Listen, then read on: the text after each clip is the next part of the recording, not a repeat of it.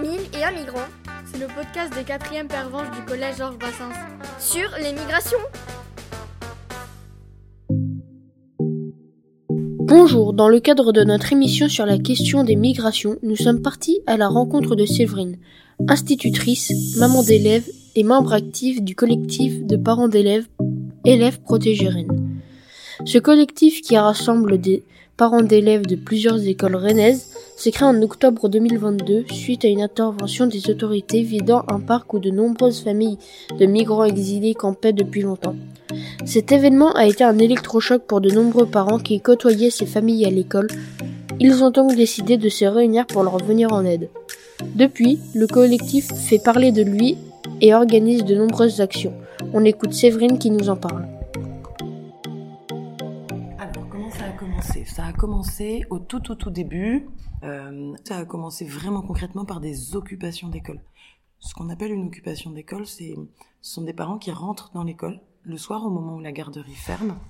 On rentre dans l'école avec une famille qui n'a pas de toit, qui ne sait pas où dormir, et on les met à l'abri. On prévient la mairie, on prévient la directrice de l'école, le responsable de la garderie, et ensuite on les laisse euh, dormir euh, dans l'école, au chaud, et euh, on leur apporte à manger s'il faut, etc. Grosse problématique de cette mise à l'abri, c'est ok, vous avez le droit de dormir au chaud, mais le matin quand la garderie ouvre, vous devez partir et vous devez revenir que quand la garderie ferme. L'idée c'est de ne pas gêner euh, l'organisation des, personnes qui travaillent à l'école et l'organisation de, des élèves.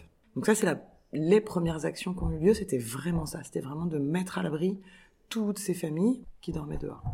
Euh, après, il y a eu d'autres actions. Il y a eu une chaîne humaine euh, qui a eu lieu en octobre. Et ce midi, il y a eu euh, des sit-ins.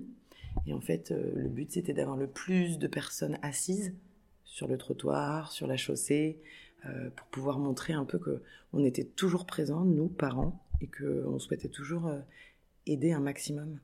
Et à côté de ça, il y a ce qu'on appelle des commodas.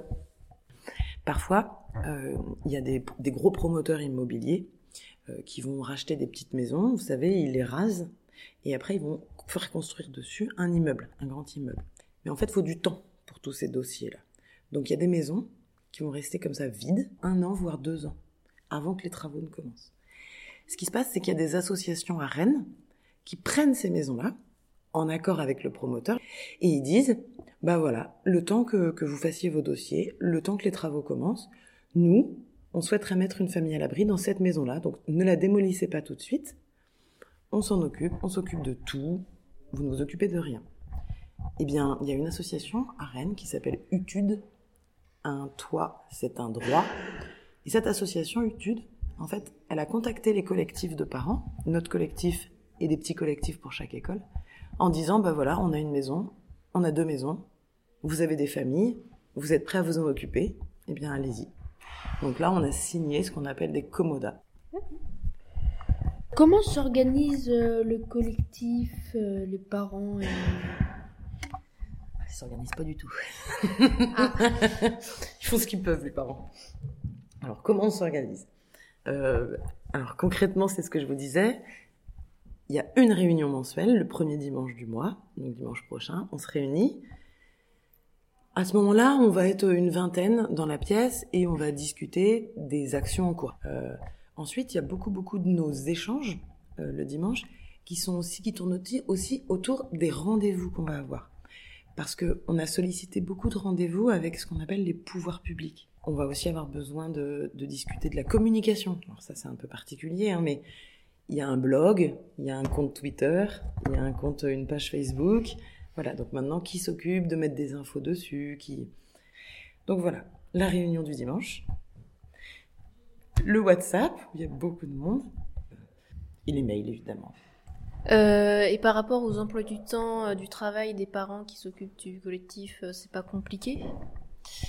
Si, si c'est compliqué. Ouais, ouais, c'est compliqué.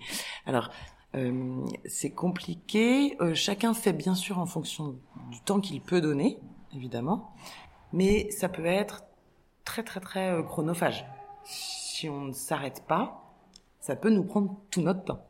Il faut juste savoir dire stop. Là, j'ai pas le temps. Ce qui va prendre du temps surtout, c'est, vous voyez, c'est quand on décide d'occuper une école pour mettre à l'abri une famille, en fait, ce qui coûte, ce qui prend du temps et ce qui est coûteux, c'est de mobiliser des parents autour de nous. Parce qu'en fait, on peut pas le faire moi toute seule, même avec un autre parent.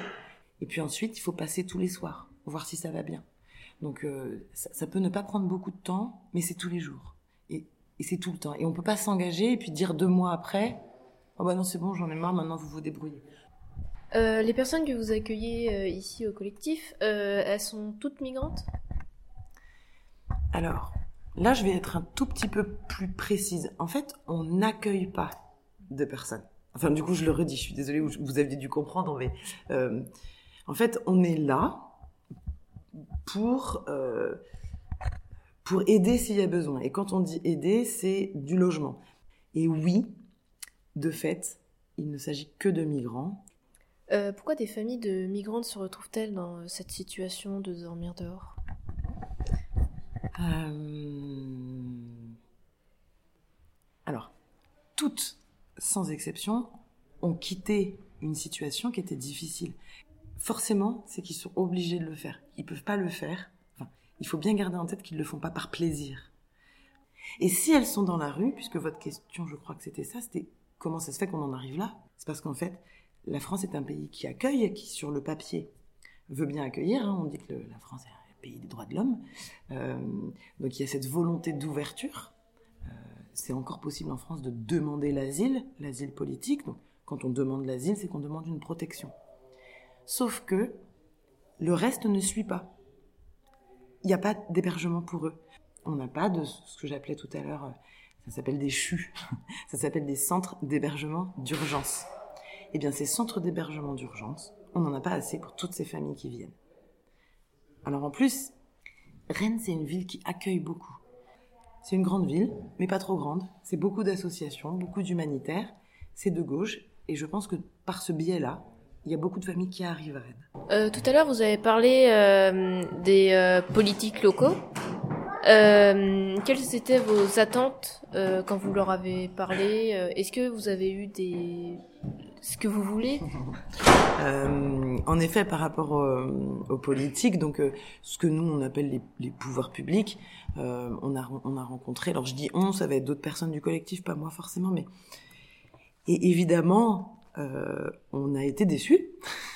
C'est-à-dire que quand la préfecture euh, nous dit euh, mais non, mais de toute façon on n'a plus d'argent, on peut pas donner de chambre d'hôtel. Bah oui, mais donc on continue de les laisser dormir dehors. Ah bah oui, oui, oui, oui, on n'a plus d'argent. En revanche, par exemple, je vous parlais de la mairie.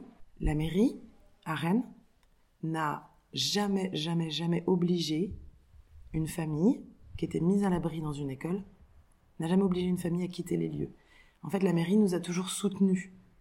Et en fait, grâce à ça, en effet, on a eu le soutien de la mairie, mais ça a aussi permis à la mairie de mettre la pression sur la préfecture, sur le préfet.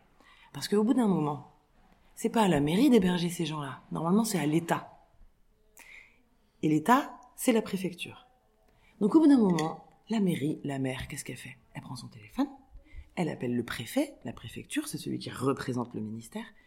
Et pareil, il dit non mais euh, là quand même Jaco, va peut-être falloir arrêter parce que moi j'ai quand même plein de familles et plein de parents dans toutes mes écoles. Moi j'ai pas envie de les virer, sauf que c'est un peu à toi de les héberger quand même. Hein c'est ton job, c'est l'État qui est censé les prendre en charge. Donc là, bon, bah, le Jaco, là, de la préfecture, il dit, oh, je veux être là, mais j'ai pas d'argent, tout ça, puis le ministre, il veut pas. Alors, il commence vraiment à nous saouler, là, ils sont pénibles et tout. Et pendant ce temps-là, la mère, Nathalie Appert, dit, ah, mais je m'en fiche, je m'en fiche. Maintenant, tu te retrousses les manches, tu trouves l'argent où tu veux, on va pas les laisser dans les écoles.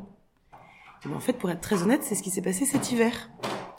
En fait, on a fait tellement de bruit avec les écoles, nous parents, en mettant les familles dans les écoles, que la préfecture, et pour la première fois, le ministre a dit cet hiver, zéro enfant à la rue. Sauf que ça n'a pas pu être respecté partout, ça a été respecté en Ille-et-Vilaine.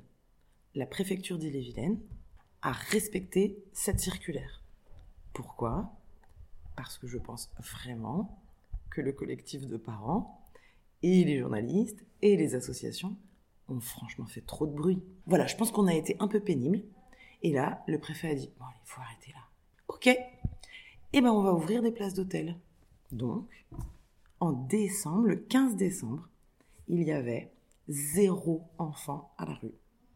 Ils ont réussi à mettre tout le monde dans des hôtels.